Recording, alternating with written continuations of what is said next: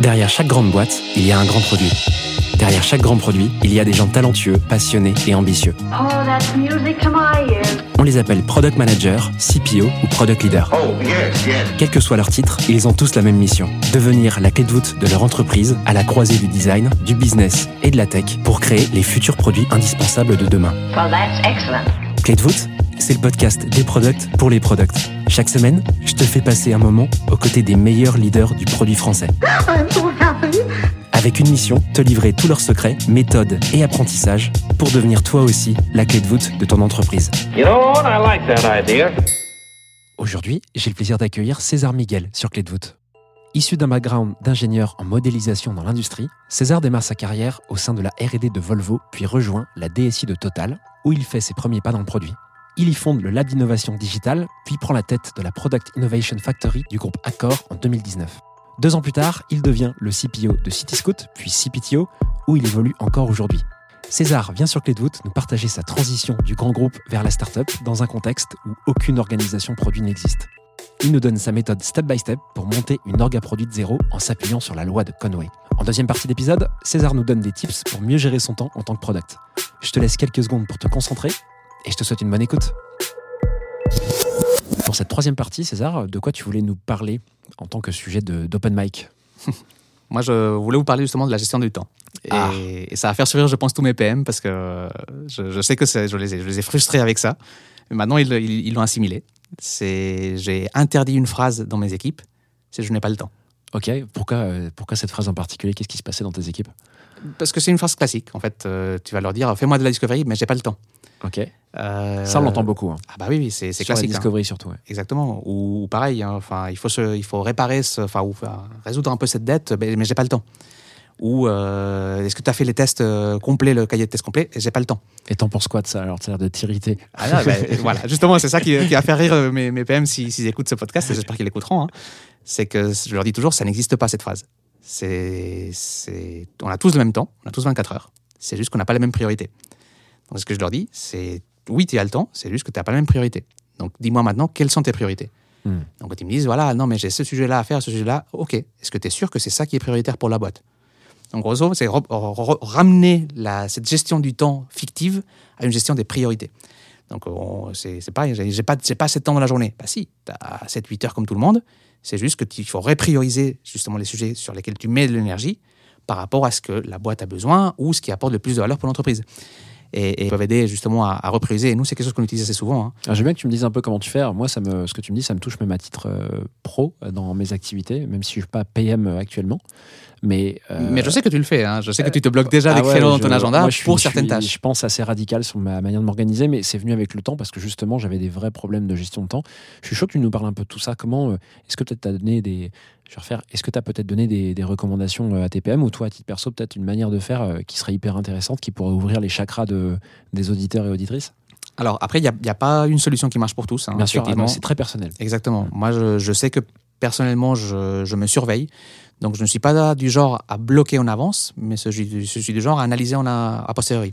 Donc, grosso modo, je vais prendre la semaine dernière Mhm. et je vais voir où est-ce que j'ai passé mon temps. Tu prends ton agenda, Tout à fait. mais tu notes tout dans ton agenda? Moi, si ça n'existe pas dans mon agenda, ça n'existe pas. Moi, je le dis à tout le monde. hein, Un café, ça n'existe pas? Je vais l'oublier. En fait, j'ai une mé- mémoire de poisson rouge. Donc, euh, Ok. si c'est pas noté dans mon Google Calendar, euh, soit pro, soit perso, c'est sûr que je vais oublier. Ok.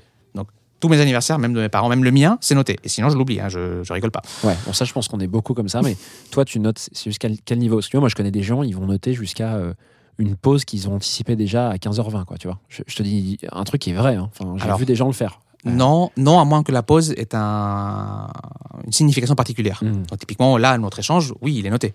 C'est pas considéré comme une pause classique. Après, je renote pas mes pauses repas. Enfin, au bout moment, non. Donc, ce que tu disais, c'est que tu reviens sur euh, ton agenda de la semaine passée. Exactement. Donc, c'est tagué. Je peux savoir où est-ce que je passe mon temps. Et je peux savoir combien de temps je passe à du management, combien de temps je passe à, justement, à des réunions plus ou moins productives. Et je les note, hein, ceux qui sont productifs ou pas. hein. Combien de temps je passe, pareil, à, à du coaching, etc. Et, et- et dans, dans mon temps de la semaine, je me dis, est-ce que le ratio est bon? Si Toutes les, toutes les semaines, tu fais ça? Hmm, plutôt tous les mois. Plus hein, de mois. ouais. Et c'est sur Google Calendar que tu prends des notes pour te rappeler de, de quel créneau faisait quoi? En fait, c'est ta- c'est tagué. Donc, je tag les événements, en grosso modo, hein, et je peux voir après, voilà, où est-ce que, où est-ce que je le passe. Mais, mais voilà, c'est mon- c'est ma méthode. Après, je sais qu'il y a des gens qui préfèrent de bloquer le temps. Ils se disent, bah, comme je me connais, Et j'invite beaucoup de mes PM, justement, quand je vois au bout de X temps qui délaissent une des parties, typiquement la discovery, hein, c'est- on revient toujours à la même chose. hein. Je leur dis, bah, maintenant, tu me bloques au moins une journée par semaine pour ça. Et Ok. Non, mais j'ai pas le temps. Si, c'est une priorité pour toi maintenant. Tu as le même temps que tous, tu as 5 jours, donc tu me bloques au moins 20% de ton temps pour ça. Mais comment tu sais que c'est une priorité? C'est ça qui est dur, je trouve. C'est de se dire, OK, dans l'état actuel de mon job, toute façon, des priorités, il semble y en avoir 15 millions en tant que PM, c'est l'enfer. Entre tes boss qui disent faut faire ça, la tech qui te dit y a ça, le marketing qui te dit y a ça, etc. Comment tu définis tes priorités? En fait, c'est- après, c'est- pareil. hein. Enfin, c'est ce que je dis à tout le monde. Il y a plein de frameworks qui existent, le Rise, le Moscow, tout ce qu'on puisse imaginer. Moi, je leur dis toujours, il y, a, il y a une différence que les gens ont du mal à faire. C'est ce qui est important et ce qui est urgent. Et, et les deux ne vont pas ensemble, en fait. Il y a beaucoup de choses Mhm. qui sont urgentes mais pas importantes. Et du coup, bah, si on le fait pas, c'est pas si grave, en fait. Sauf que comme il y a une urgence qui nous est exprimée par quelqu'un, par quelqu'un du business, par euh, un collègue, plutôt Exactement. Mm. C'est pas rationnel. Et on va faire des tâches qui n'ont presque pas de valeur, qui vont nous consommer un temps qui n'est pas bien utilisé. Donc moi, je dis aux gens, voilà, il faut que vous appreniez à dire non. Gentiment, hein, évidemment. C'est- Il y a un collègue qui vient euh, et qui te demande de l'aide. C'est humainement compliqué de dire non. Il faut être gentil et qu'ils comprennent que c'est pas une. Voilà, c'est juste bah, que son sujet n'est pas si important. Mm. Ou lui proposer un quick fix, quelque chose qui ne prend pas beaucoup de temps, qui voilà, qui, qui résout pas à 100%, mais qui donne le 80%. Et surtout passer beaucoup de temps sur les choses qui sont importantes. Et, et cette priorisation, en fait, justement, parfois, je sais qu'ils viennent me voir, j'ai des points avec eux toutes les semaines, et ils viennent parfois me poser des questions est-ce que, est que ce sujet est important ou pas Ouais. Parce que souvent, ils ont, ils ont du mal à, à cerner. Mon but, souvent, c'est pas de leur donner la réponse, c'est de leur faire comprendre les enjeux pour qu'eux-mêmes trouvent la réponse. Donc, c'est OK, tu sais comment est la boîte en ce moment, tu sais quelles sont les priorités de ce moment, tu sais quels sont nos objectifs de ce trimestre ou de ce semestre. Est-ce que ce sujet-là rentre là-dedans ou pas? S'il rentre pas, est-ce qu'il te consomme beaucoup de bandes passantes ou pas? Si c'est quelque chose qui consomme de la bande passante et qui rentre pas, oublie. Si c'est quelque chose qui est rapide, que tu vas dépanner un collègue, écoute, voilà, fais-le. C'est quelque chose pareil que, que beaucoup de fois on oublie. C'est important aussi de faire des petites choses, même si c'est pas forcément dans le stream principal, mais qui aident les autres, qui aident les autres, qui créent cette cohésion d'équipe, qui créent les relations aussi, voilà, qui, qui font les, les petits quick wins en fait. Mm. Faut pas les oublier. Donc, euh, donc grosso modo, c'est ça. J'essaie de, de leur, voilà, de leur- les aider à évaluer cette euh, différence entre important et urgent, et, et surtout ne pas tout traiter comme important alors que ça l'est pas et c'est juste urgent parce que quelqu'un vient te le dire en mode feu. Et aujourd'hui, ils se réfèrent à toi pour prendre ces décisions quand ils n'y arrivent pas. Il n'y a pas une roadmap ou quelque chose à laquelle Tout à fait. se référer ouais. Exactement. Donc en fait, nous, nous on a, on a une, une double façon de travailler. Donc on a un, un planning qui est très détaillé pour le, le mois et demi à venir. Donc grosso modo, là, c'est vraiment un planning. C'est pour ça que je n'aime pas parler de roadmap. Et il y a beaucoup de gens qui mélangent les deux termes et il y a beaucoup de confusion qui est autour. Moi, c'est pour ça que je préfère dire planning et roadmap qui sont séparés. Donc le planning, effectivement, c'est un mois et demi près. Et là, bah, c'est grosso modo les deux, deux, sprints et demi qui viennent. Là, on a une visibilité qui est très précise. Voilà, on sait ce qu'il faut livrer. On a une mesure de ce qu'il faut être livré. Voilà, c'est c'est de l'agile classique. Et après, on a une roadmap beaucoup plus fuzzy. Donc euh, voilà, on sait ce qu'on fera après et on sait ce qui viendra après, mais on ne sait pas trop quand et on s'autorise à le changer. C'est une roadmap à combien de temps chez vous? Alors, nous, là, on essaie d'avoir un truc, enfin, au moins à un an, Un an, ouais. parce que ça me permet, moi, de justifier les budgets pour l'année. Donc, grosso modo, je leur dis, si vous ne me donnez pas une roadmap à un an avec une valeur estimée du gain à un an, je ne vous garantis pas que vous aurez les ressources pour le faire. Mhm. Voilà, c'est le jeu. Donc moi, si je ne peux pas aller aux investisseurs ou, enfin, ou au board, au COMEX, en expliquant que j'ai besoin de X ressources pour faire X projets qui vont rapporter X à la boîte, ils vont me le couper. Et Donc tes, ce PM, c'est compliqué pour eux effectivement de se rattacher à cette roadmap pour pouvoir prioriser leur temps euh, concrètement du jour, euh, du jour au lendemain. quoi. Tout à fait. C'est Après, c'est une roadmap qui est plutôt stratégique de ce que j'entends, plutôt que qu'opérationnelle. Alors, mm, non, justement, cette roadmap, en fait, c'est ça la différence, c'est que la, la- la roadmap est plus euh, fonctionnelle et stratégique, et là, ils peuvent se rattacher, mais c'est pas ça qui va définir leur temps au quotidien. Ouais. Le planning, lui, définit le temps au quotidien. Par contre, c'est quelque chose qui est beaucoup plus strict côté tech. En fait, c'est quelque chose qui va beaucoup plus euh, toucher les développeurs. C'est quand est-ce que les choses doivent être livrées, ou quand est-ce que voilà une, une recherche ou une euh, voilà une, spécification doit être livrée. Mais c'est pareil, c'est pas ça qui va remplir le 100% de ton temps. Ça te donne juste des jalons de synchronisation entre les, dif- les- les différentes équipes. Et c'est vraiment pour la partie technique où il y a une mesure de vélocité, de, de- des notions agiles, de delivery, voilà, de- d'engagement sur la, la- délivrance. Mais côté produit, c'est pas ça qui va définir ton 100% de ton temps. Ça te laisse beaucoup, beaucoup de marge. Après, il y a des choix. C'est ce que tu vas prioriser, avoir des specs hyper précises, ou tu vas dire, OK, je vais. On revient à la priorisation. Ou est-ce que je vais, je priorise euh, avoir des specs un peu moins importantes, mais je priorise plus de recherche en amont, des sujets un peu plus prospectifs, un peu plus, euh, voilà, pas, pas forcément dans la ligne, dans la continuité, dans le flow. Est-ce que tu aurais, pour boucler là-dessus, un, un truc à conseiller justement à tous les PM qui se posent cette question de gestion du temps et qui galèrent un petit peu, et je sais qu'il y en a beaucoup, beaucoup, euh, au-delà de, de faire ce que tu fais, c'est-à-dire de les aider à faire leur choix, est-ce qu'il y a un truc qui te vient en tête comme ça quand je te pose la question? Alors, euh, oui, j'ai envie de dire, euh, il faut avoir une connaissance un peu vaste pour euh, comprendre justement la, la complexité de chaque chose qu'il faut faire. C'est typiquement, il faut être capable, a priori, d'estimer le temps qu'on va passer à une charge pour pouvoir dire non ou pas. C'est ce que je disais avant, hein, c'est savoir quel est l'effort qui va te coûter. Et ça, c'est pas facile souvent.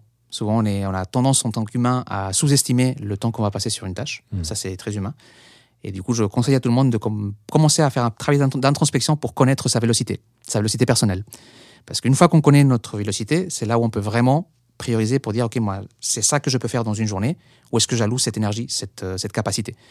Et, Mais la vraie, en fait, Et comment tu fais cette introspection? C'est quoi? C'est le temps, il n'y a pas de mystère. donc c'est le fait que tu comptes le temps, c'est ce que tu fais pour toi, c'est ça C'est voilà, c'est toi-même voir le temps que tu as mis dans les tâches passées similaires et essayer de faire tes propres règles. hein. Mais tu tires des apprentissages de- du fait de compter euh, tous les mois euh, ton temps, toi? Moi, clairement, je sais quand je, voilà, quand je reçois une demande de- de- de- d'un collègue ou d'un service, je peux très vite estimer en combien de temps on peut sortir quelque chose de fonctionnel. Et c'est le fait de compter ton, ton Google Agenda tous les mois qui t'a- qui t'apprend ça C'est le fait de compter, c'est le fait de, de faire des tests aussi, de te fixer des temps, de dire bah je te donne une heure et je vois qu'est-ce que je fais en une heure, par exemple. Et si je termine par une heure, je Time blocking. une heure de plus, de plus, exactement. C'est une méthode comme ça. hein. Mais effectivement, c'est itératif et c'est de l'apprentissage. Mais c'est l'apprentissage qu'on doit faire sur soi-même. Ok, donc les, si je comprends bien, les deux learnings, en tout cas, moi, ce que je, ce que je vois et ce que je retiens de, de cet échange, c'est euh, d'une part d'avoir un œil un petit peu plus aiguisé sur euh, son, son propre agenda et comment on dépense notre temps. Euh, de deux, euh, pourquoi pas d'utiliser des, d'essayer les techniques pour voir si elles s'approprient, enfin si on les approprie bien, parce que si on se les approprie bien, parce que c'est c'est très personnel de gérer son temps. Il y a des gens qui sont très très organisés, euh, très carrés dans tout ce qu'ils font, et d'autres ça les angoisse et ils sont bien plus performants sans ça. Oui. Mais en tout cas, c'est d'apprendre à euh, pas dire non systématiquement et à essayer de mieux prioriser euh, son temps vis-à-vis des, des tâches qu'on a à faire en tant que product. Quoi. Exactement. C'est voilà. Trop c'est- cool. Est-ce que tu as un truc à rajouter euh, sur ce sujet? Non, non, non. C'est good luck à tous ceux qui se lancent dans cette euh, dans cette euh, Pas une mince affaire, aventure parce qu'effectivement, c'est pas évident. Et encore une fois, on a tous le même temps, on n'a pas tous les mêmes priorités. c'est clair. Voilà, j'espère que cet épisode t'a plu. I have everything here. Si c'est le cas, tu peux me soutenir de deux façons. Laisser 5 étoiles sur Apple Podcast ou Spotify et un petit commentaire, ou partager cet épisode à une personne de ton entourage. Oh, yes, yes. Je te remercie vraiment pour tes retours. C'est grâce à toi que j'améliore Clé de voûte pour le rendre utile à ton quotidien. Darling, this trip's an inspiration. Je te donne rendez-vous la semaine prochaine pour un tout nouvel épisode riche en contenu actionnable. À très vite